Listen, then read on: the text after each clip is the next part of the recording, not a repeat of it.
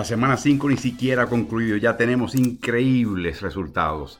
San Francisco no solo preserva uno de dos invictos junto a Filadelfia, pero apabulla a Dallas. Baltimore sufre un revés costosísimo que pudo haber evitado.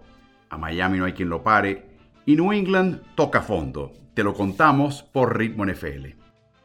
La mañana del domingo comenzó con un partido en Londres, donde Jacksonville esta vez era el visitante. Buffalo el anfitrión. Jacksonville, sin embargo, un equipo que decidió permanecer jugando dos semanas consecutivas en Londres y aclimatarse. Buffalo, de acuerdo a sus expertos de ritmos circadianos que determinan las costumbres que uno tiene biológicamente de horarios, decidieron que lo mejor era llegar 50 horas antes del comienzo del partido y se notó, sin lugar a dudas, un equipo de Búfalo que literalmente estaba soñoliento. Este partido comenzó a las 9 y media de la mañana, horario de Búfalo, y creo que eso le pasó factura al principio del partido. Claro, el frente defensivo de Jacksonville eh, pudo dominar eh, sin mucho problema eh, este grupo de Roy Robertson Harris, Folo Fatukasi, Adam Gotsis adentro y en las esquinas Josh Allen y Trayvon Walker eh, pudieron dominar y, limitar al equipo de Buffalo sin tener que estar lanzando cargas y de esa manera tener el personal para poder marcar a los Gabe Davis del mundo que tuvo un gran partido, Stephon Diggs, Knox, Kincaid, todo el mundo. Así que en ese sentido tuvieron éxito. Sin embargo, ya desde el primer cuarto, en la primera mitad, aumentan las bajas importantes de este equipo de Buffalo. Wow. Ya habían perdido a Tredavious White por la temporada. Pierden a Matt Milano con un quiebre óseo en la pierna. Lo reemplaza el novato Dorian Williams, fichado en la tercera vuelta del draft este año. Y luego pierden a Daquan Jones el partido con una lesión pectoral, cuya consecuencia todavía no se establece y se evalúa, pero la sensación es que él no va a jugar por un buen tiempo y quizás juegue más por esta temporada. El equivalente, para que tenga una idea, es que, por ejemplo, eh, San Francisco perdiese a Bosa, a Warner y a Jufanga. O sea, el mejor jugador defensivo en cada una de las tres líneas defensivas. Absolutamente devastador. Durante el partido se lesionó eh, Johnson, la rodilla izquierda. Shaq Lawson no jugó. Greg Rousseau no había jugado por lesión.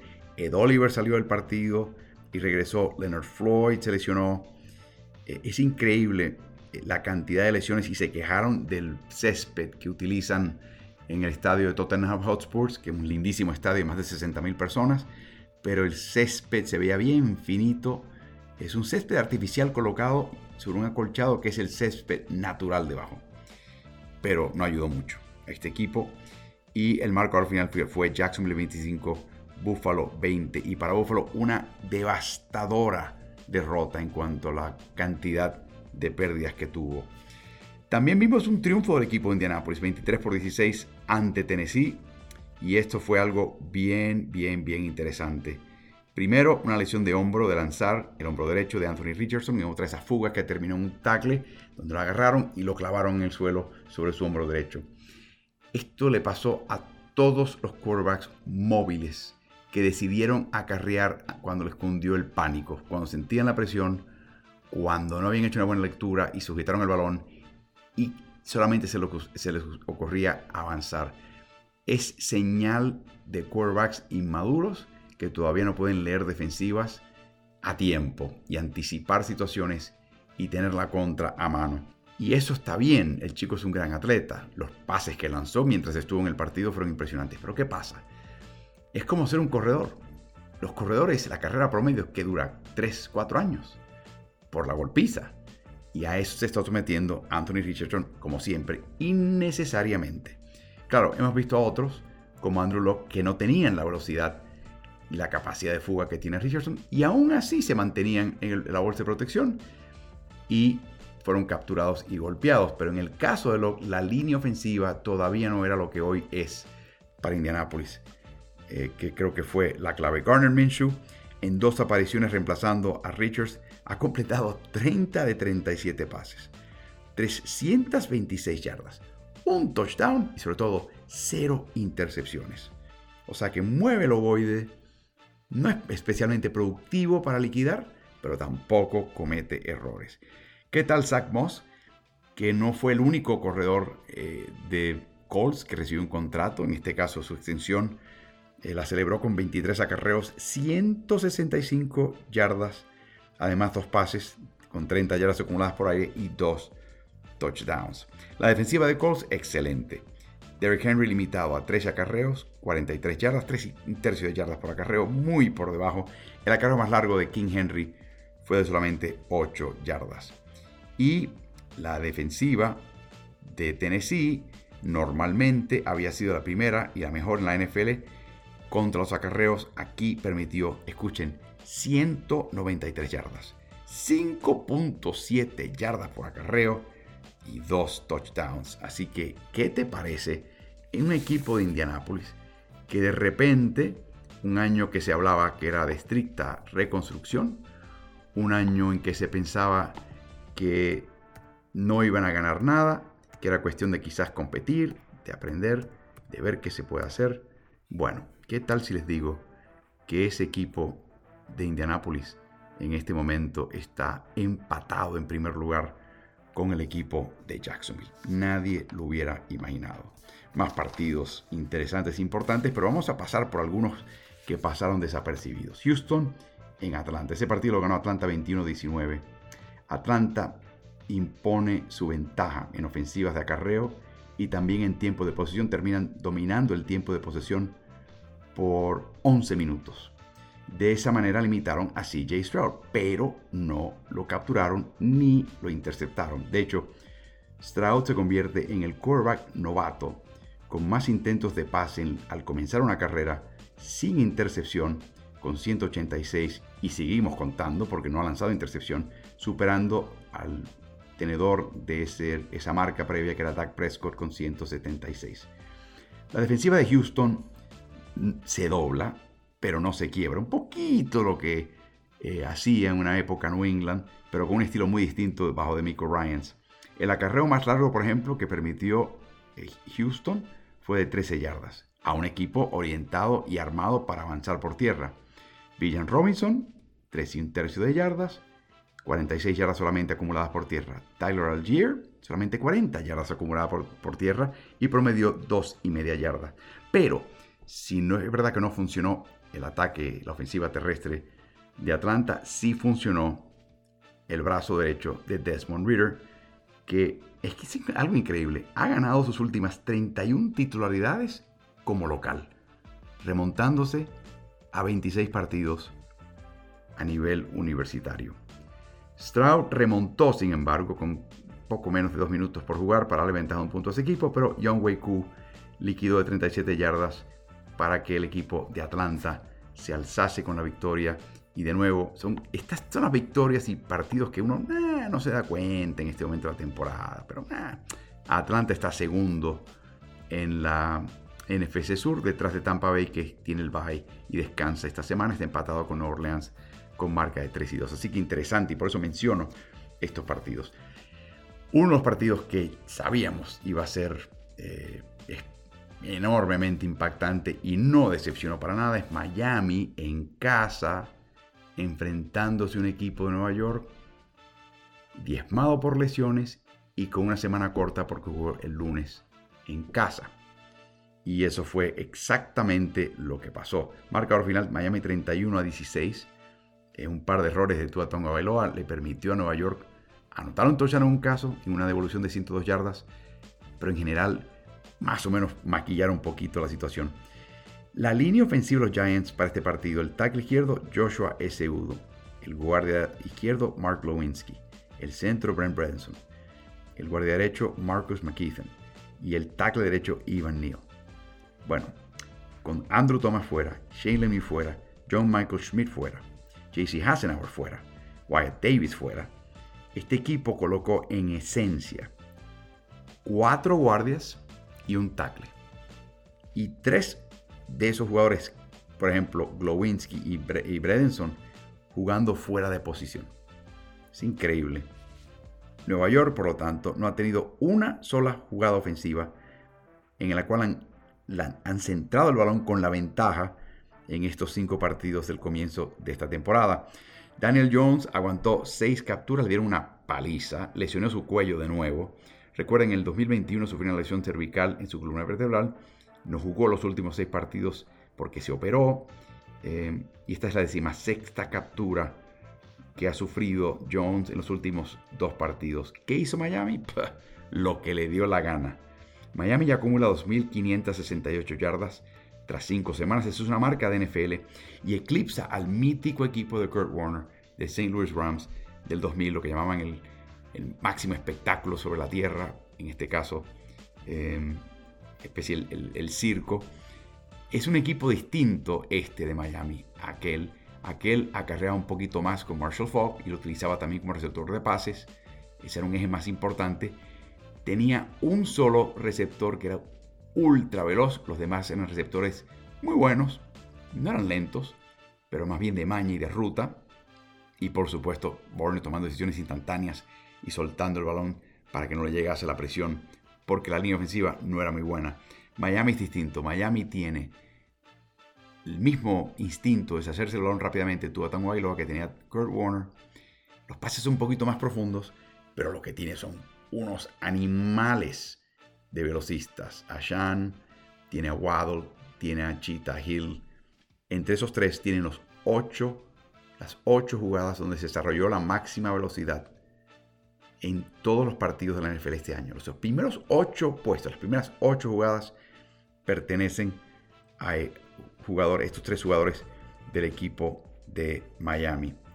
Así que es algo verdaderamente eh, increíble, pero de nuevo vamos a ver qué le pasa a este equipo cuando enfrente equipos como el de Buffalo antes de esas lesiones, un equipo con gran contundencia en las trincheras eh, y un equipo que también te puede controlar el balón y quitar el reloj y aprovechar lo liviano que es el plantel de Miami en ambos costados de la línea de golpeo.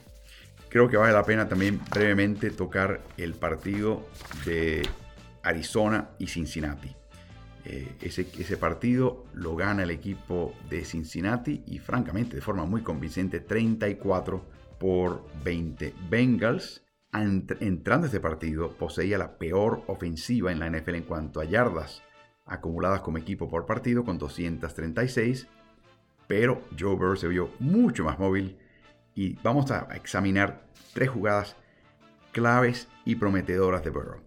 0 a 0 primer cuarto, tercero y gol. Burrow retrocede para pasar y el tackle derecho de Cincinnati, Jonah, Jonah, Williams, deja pasar a Savin Collins. Obliga a Joey a dar un paso a la derecha. Sin embargo, completó el pase de touchdown a Chase.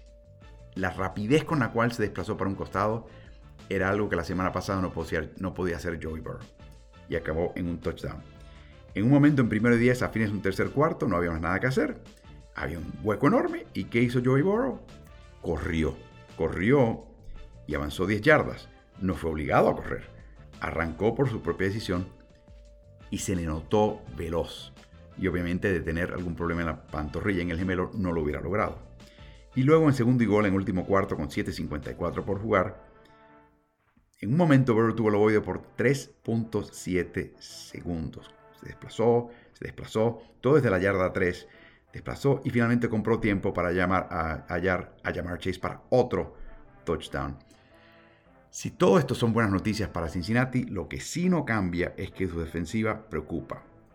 Este equipo de Cincinnati ha permitido a los contrarios marcar 140 yardas por tierra o más en cuatro de los cinco partidos hasta ahora. Arizona, uno de ellos con 142 yardas acarreadas en contra de la defensiva de los bengalíes. Y Arizona tuvo también cuatro jugadas explosivas, en gran parte porque la defensiva de Cincinnati falló tackles. Así que buena noticia para Cincinnati, pero mala. Y vuelvo e insisto, la secundaria Cincinnati era un poquito floja, pero tenía a grandes profundos, Jesse Bates, Von Bell, chao a los dos y se nota su ausencia. Así que va a tener que meter muchos más puntos Joey Burrow para que su equipo no caiga en enorme desventaja. Pasemos a la debacle en Foxborough. Gana los Saints 34 por 0. Tienen que entender algo este equipo de Nueva Orleans. Tenía su quarterback lesionado. Jugó con un dolor tremendo en el hombro Derek Carr. ¿Qué más? no habían conseguido touchdown en las últimas 20 series ofensivas. O sea, este equipo estaba mal. Pero llegan a Nueva Inglaterra y parece que es como si fuera un, no sé, un baño de aguas cálidas y cura cualquier problema que tenga la ofensiva contraria. El marcador final implica la peor derrota en casa de un equipo con Bill Belichick como entrenador jefe y eso incluye su época en Cleveland. El margen también de este partido representa la peor derrota de Nueva Inglaterra desde el año 2000, o sea, la prehistoria, dentro de la, tenencia de este equipo del propietario Robert Kraft. Sí habían situaciones que había que considerar eh, en cuanto al rendimiento del equipo de Nueva Inglaterra. La línea ofensiva golpeada. Trent Brown jugó, pero con golpe en el pecho. Cole Strange eh, terminó fuera del partido con una lesión de rodilla. Y Riley Reef tenía un problema de rodilla y terminó jugando como guardia en este partido. O sea que la línea no funcionó, estaban descompaginados y la ofensiva de acarreos em, tampoco ha sido eficaz. Ramón de Stevenson, 8 acarreos, 24 yardas. Esto le permitió a Nueva Orleans atacar, atacar, atacar y montárseles encima. El entrenador de línea ofensiva, Adrian Clem, tiene las manos llenas. Y las lesiones se van a sanar. Pero algo más a que este equipo en la línea ofensiva. Y para mí ahí está el detalle de este equipo de Inglaterra. Y no es que si la arreglan, de repente van a ganar 10 partidos consecutivos y vencer a las potencias de la liga. Sencillamente necesitan que la línea ofensiva permita cierta eficacia en el ataque terrestre porque Mac Jones está perdido en este momento. Este equipo de Nueva Inglaterra perdía 21 a 0 con 2.35 por jugar en el segundo cuarto. Mac Jones fue enviado a la banca por segundo partido consecutivo. ¿Por qué? Porque bajo su presencia y bajo centro, Inglaterra lleva 10 cuartos consecutivos sin anotar un touchdown. La última vez, semana 3, segundo cuarto contra los Jets. 5 yardas por intento, completó poco más de la mitad de sus 22 intentos, dos capturas, dos intercepciones. Una dice, bueno Álvaro, la primera fue cuando le golpearon, cuando hizo el pase, sí, pero ya esa bolsa de producción estaba totalmente extinguida y lo que él debió haber hecho es recoger el balón y aceptar la carga lo que hizo fue que lanzó un pase cuando sabía que le iban a dar un golpe en el medio de la mecánica del lanzamiento, flotó y cayó en manos enemigas. Error de Mac Jones. Está tratando de hacer mucho porque no está haciendo nada. Y esa ansiedad está, lo está verdaderamente mareando. Cuarto y tres desde la yarda 40 de Orleans. Este equipo despejó, perdiendo 24 a 0 en la, con 10 minutos por jugar casi en el tercer cuarto. O sea, estás perdiendo 24 a 0.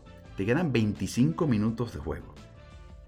Llegaste a la 40 en Nueva Orleans. Tienes un cuarto y tres y vamos a despejar. ¡Wow! Contrasten con lo que hizo Belichick en la semana 1. Se la rifó en cuatro cuartas oportunidades contra Filadelfia, sabiendo que Filadelfia va a anotar muchos puntos. En la semana 3, en la yarda 6 de Dallas, cuarto y uno, optaron por el gol de campo el pateador novato Chad Ryland erró ese intento de gol de campo de 48 yardas. Así que los problemas de New England son tan y tan complejos. La ofensiva, por ejemplo. La ofensiva ha lanzado tan, ha soltado tantos balones, ha entregado tantos balones, que las defensivas contrarias han tomado esos balones y han anotado tres touchdowns en los últimos dos partidos. En ese periodo, en esos dos partidos, la ofensiva no anotó un solo touchdown. Cuando tienes una ofensiva tan atroz, todo lo demás se afecta. La defensiva, por supuesto, se notó la baja de Matthew Judon, la baja de Cristian González. Es increíble ver cómo al novato de extracción colombiana González ya lo están llamando como jugador clave. Y lo es. Pero es increíble que un chamaco que jugó esencialmente tres partidos y pico hizo tanta mella en este equipo y te habla también un poquito de la falta de ese tipo de talento excepcional que tiene la defensiva de New England. Eso generalmente no es nuevo. En Inglaterra la defensiva eh, tenía el protagonismo bien compartido, pero estos dos fuera no ayudó para nada. New Orleans en la 8 de New England en el segundo cuarto tres acarreos por el centro como arriete hasta que finalmente anotaron touchdown. Eso tiene que comer las entrañas a Belichick. O sea, eh, eso no debería pasar. Y Nueva Orleans no, no es que digo, bueno, hicieron unas jugadas elaboradas y terminó siendo un acarreo por el centro. No, no, no.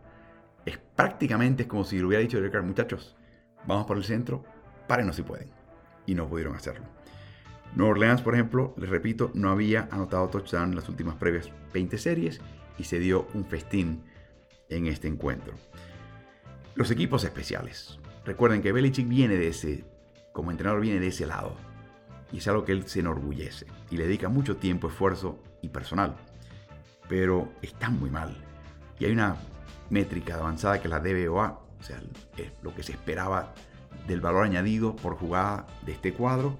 Y en ese sentido, los equipos especiales de Nueva Inglaterra son los peores en toda la NFL. En este partido, el centrador largo Joe Cardona tuvo centros muy bajitos que tuvo que ajustar.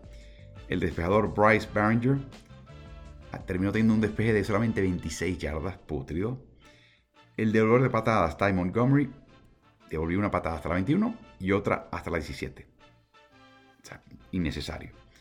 El pateador Chad Ryland falló otro intento de gol de campo. Ha convertido solamente 4 de 8 hasta ahora. Mientras tanto, en Tennessee, a quien dejaron ir al veterano Nick Folk, 13 de 13 con Titans. Intentos de gol de campo. Recuerden, Inglaterra entregó selecciones del draft para poder ascender en el orden para fichar a Chad Ryland. Por su parte, Folk fue traspasado a Titans por una mera selección de séptima vuelta. Esto coloca este equipo en una situación muy, pero muy difícil. Belichick tiene marca de 26 y 29 desde la salida de Tom Brady. Y para Bob Kraft, bueno, en sus primeras 29 temporadas como propietario, sea, sin contar este año, Nueva Inglaterra tuvo cuatro temporadas con marca perdedora. Esta se dirige rápidamente en esa dirección y tendremos un video aparte de lo que notamos que está pasando en Nueva Inglaterra y lo que podría suceder. Así que ese video lo van a poder ver ustedes en nuestro canal de YouTube de Ritmo NBA-NFL. Pero en este momento en Inglaterra es un lugar muy, pero muy, pero muy tenebroso. Un par de partidos que hemos dejado para hablar para el final porque son la verdaderamente increíbles. El primero fue Baltimore y Pittsburgh. Ganó Pittsburgh, no sé cómo, 17 a 10. Fue el triunfo número 700 para la franquicia, solamente Green Bay acumula más con 735. ¿Cómo ha logrado esta marca de piso de tres victorias, dos derrotas y el puntero en la AFC Norte? Bueno, anotando 31 puntos menos de los que han permitido. Tiene un diferencial de puntos negativo, menos 31. ¿Cómo es posible? Enfrentando a un equipo de Baltimore que por primera vez en mucho tiempo, por lo menos en cuanto a disponibilidad, tenían a cinco receptores disponibles fichados en la primera vuelta. Odell Beckham, Nelson Aguilar, LeQuan Treadwell, Rashad Bateman y Safe Flowers. O sea, de nuevo, en blanco y negro, aunque no todos estos chicos están, o, veteranos están en su mejor momento, son el tipo de receptor de primera vuelta que son de calidad. Pero eso no bastó. Lamar Jackson tuvo dos entregas de balón en el último cuarto. Suma 11 entregas de balón en su carrera en últimos cuartos. 11. Es increíble. Tiene marca de 1 y 3 contra Pittsburgh. Suma 4 touchdowns en esos partidos y 7 intercepciones. Eh, de nuevo, las dos entregas en el último cuarto, cuando la diferencia era de 8 puntos o menos. 11 en su carrera. Le siguen Taylor Heineke que, ahora está con Atlanta con 9, y Justin Herbert de Los Ángeles eh, Chargers con 8. Es increíble ver cómo Baltimore convirtió 5 de 8 primeros, eh, terceras oportunidades en primera en la primera mitad y 0 de 6 en la segunda. Ni un solo, ni una sola primera oportunidad generada por esta ofensiva. Tuvieron 17 acarreos por 100 yardas en la primera mitad abandonaron, Todd Monken abandonó los acarreos en la segunda mitad, 8, solamente 25 yardas. El tiempo de posesión de Baltimore en la primera mitad, 18 minutos y medio, en la segunda menos de 12 minutos.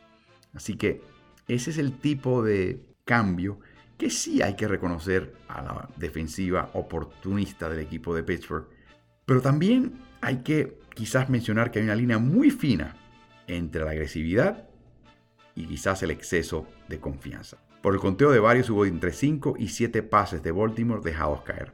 En mi opinión, dos de ellos fueron pases un poquito complicados, un poquito cruzados.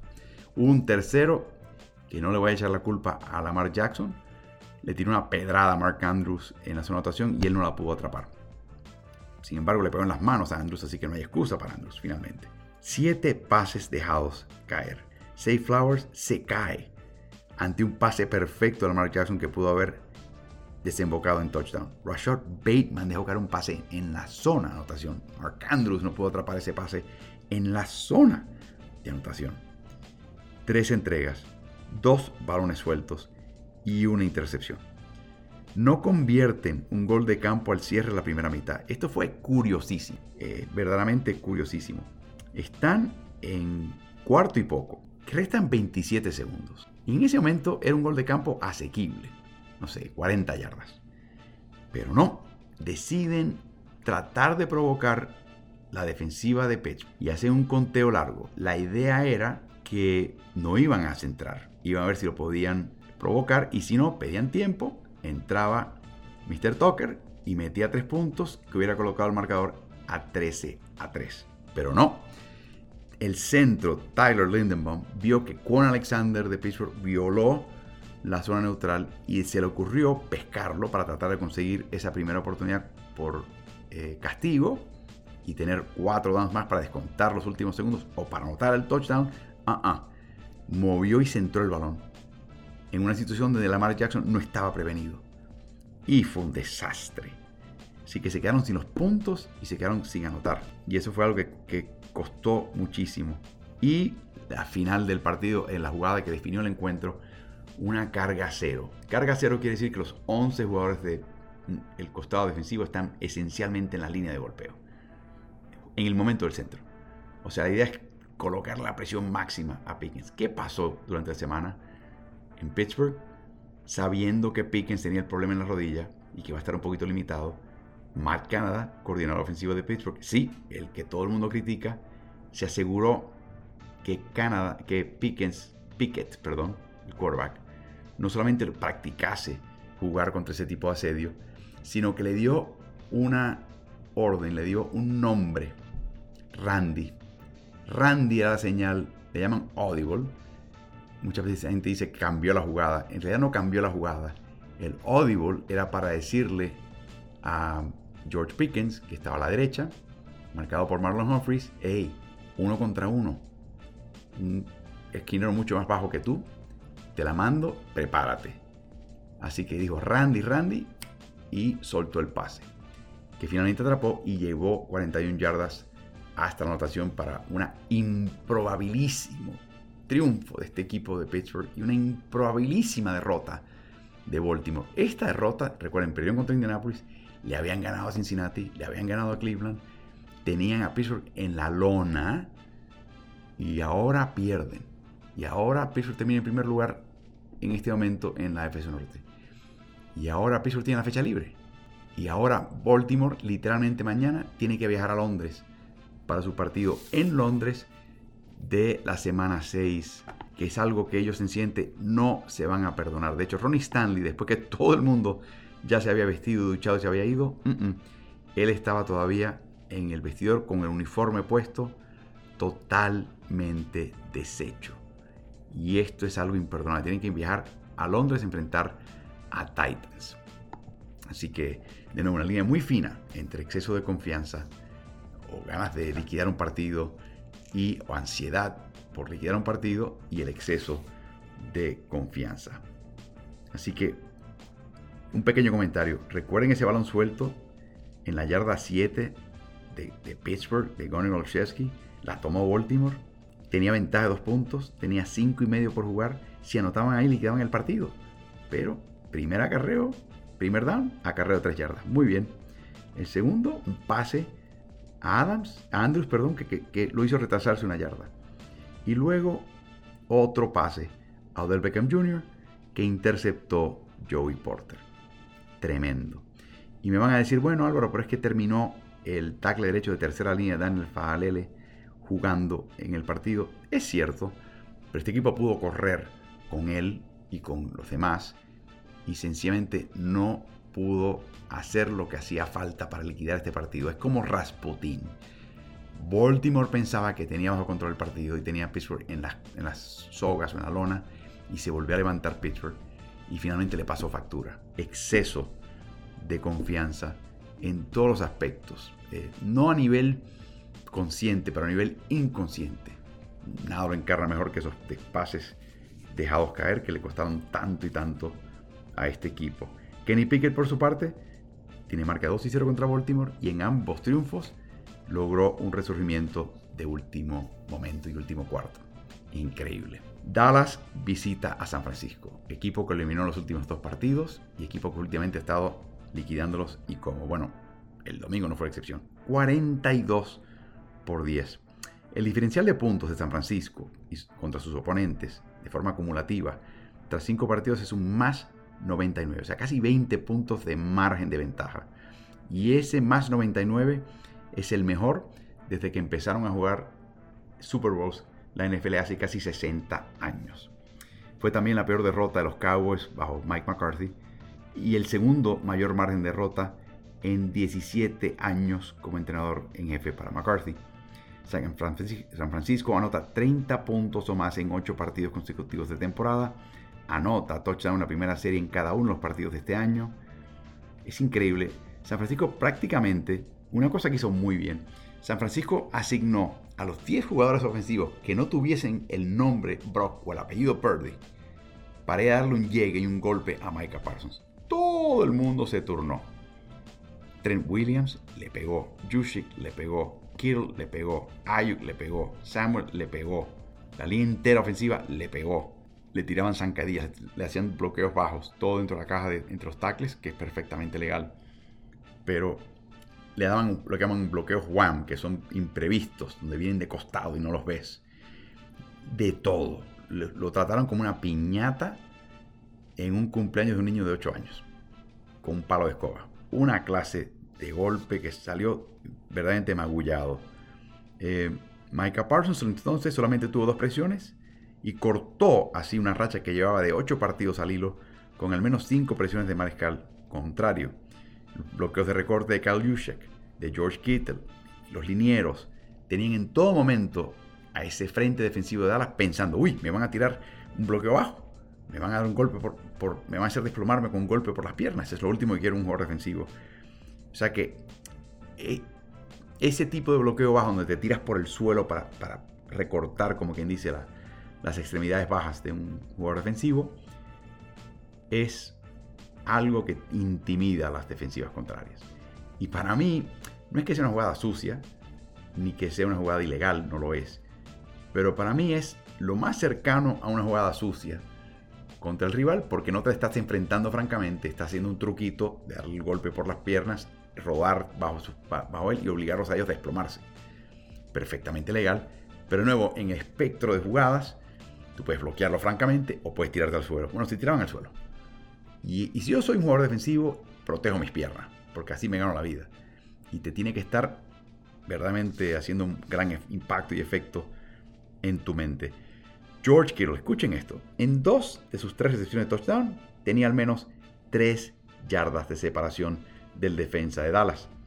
Sus tres blancos sobrevolaron la línea de golpeo cada uno de ellos por al menos 10 yardas. O sea, tenían profundidad. De hecho, eh, en pases de 10 o más yardas, sobrevolándose entre que cruza la línea de golpeo, atraviese 10 yardas y caiga en manos de un receptor de San Francisco, Brock Purdy completó 7 de 10, 166 yardas, 3 touchdowns. Así que ante la gran defensiva de Dallas, empezó conservador lanzando pasecitos cortos, algún que, algún que otro pase de pantalla, pero luego se afianzó y empezó a pasar un poquito más profundo con éxito. De hecho, Brock Purdy es el líder de la NFL en el porcentaje de este tipo de pases completados con un 71%. Las intercepciones de Dak Prescott fueron pesaron muchísimo, muy muy pesadas, muy muy dolorosas. claro, llega un momento que te das cuenta que está en desventaja y no le queda otra. Tuvo tres intercepciones. Tuvo un momento donde quería pasar, estaba arrinconado dentro de su propio territorio y se rodó hacia su izquierda en fuga y seguía insistiendo en pasar. Y de repente se le presenta a Fred, Fred Warner. Y cuando lo ve, se aturde y en vez de lanzar el pase a un compañero o lanzarlo a lateral de no haberlo, se quedó con el balón y lo capturaron. Ese es el tipo de partido que tuvo Dak Prescott. Y este es el tipo de desenlace que tuvo Dallas. Eh, yo recuerdo en el primer partido de temporada de San Francisco que enfrentó a Pittsburgh, limpiaron el campo con Pittsburgh eh, y terminó el equipo de San Francisco, recuerdo, con 10.2 yardas por jugada ofensiva. Por jugada efectuada. Bueno, la ofensiva de 49ers le marcó 9.7 yardas por jugada a la tremenda y augusta defensiva de Dallas Cowboys. Te está diciendo San Francisco la distancia que tienen entre ellos y los demás. Y lo que yo creo que se pierde, se habla mucho del gran talento que tiene el equipo y justificadamente porque es así. Pero yo tiendo a destacar la extraordinaria disciplina de este equipo. Rara vez se confunden. Rara vez hay un traspié, una confusión en rutas. Eh, la ejecutoria es tremenda. El timing de todo es tremendo. Las rutas, el retroceso de el pase, el acarreo, los bloqueos en la línea. Este equipo es el que mejor ejecuta, aun si no tuviese talento. Eso es lo que es increíble en San Francisco. Están atando talento a un sistema que lo, le saca el máximo, que saca su mejor versión porque requiere precisión. Y siempre y cuando tú te adhieras a eso, vas a ejecutar. Así que eh, un verdadero mensaje enviado por San Francisco al resto de la liga de que ahora vengo yo y quítate de la vía porque por ahí viene el tren. Y este, esta paliza Dallas fue algo verdaderamente impresionante. Así cerramos esta, este pequeño recuento de la semana 5, o lo que va de la semana 5, porque todavía queda un partido que es Green Bay contra Las Vegas. Em, espero que si están escuchando este episodio del podcast en su plataforma favorita, sea Spotify, sea la que sea, estamos en las principales, que ya lo escucharon y les gustó, suscríbete. Suscríbete, no dejes que pase uno porque vienen muchos, muchos más. Corre la voz también. Y si pasas por el canal de Ritmo NBA aquí en NFL, verás videos donde hablamos de estos y otros temas de interés en la liga. Y por supuesto, eh, también les recordamos que tenemos todas las redes de Ritmo NFL, tenemos medio tiempo con Álvaro durante los descansos de los partidos del jueves, domingo y lunes por la noche. Eso por la cuenta de Ritmo NFL en Instagram Live. Y también tenemos un newsletter que sale una vez por semana con tres temas cortitos, llenos de información interesantes. Eh, lo puedes hallar en www.smartsports.com. Nos despedimos, hasta la próxima. Interesante jornada que nos tuvo verdaderamente absortos por gran parte de el domingo y por supuesto dos equipos invictos, Filadelfia venciendo a los Rams y este equipo de San Francisco doblegando importantemente al equipo de Dallas.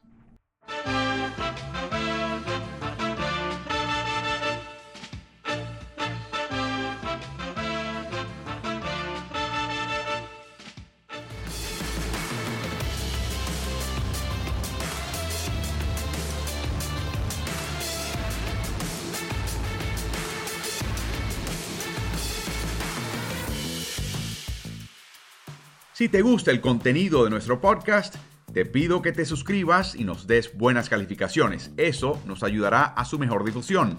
Y corre la voz, porque Ritmo NFL es el nuevo canal multiplataforma digital de información y opinión de quien les habla Álvaro Martín. Lo puedes hallar en Twitter, Instagram, Facebook y YouTube. Búscanos siempre como Ritmo NFL.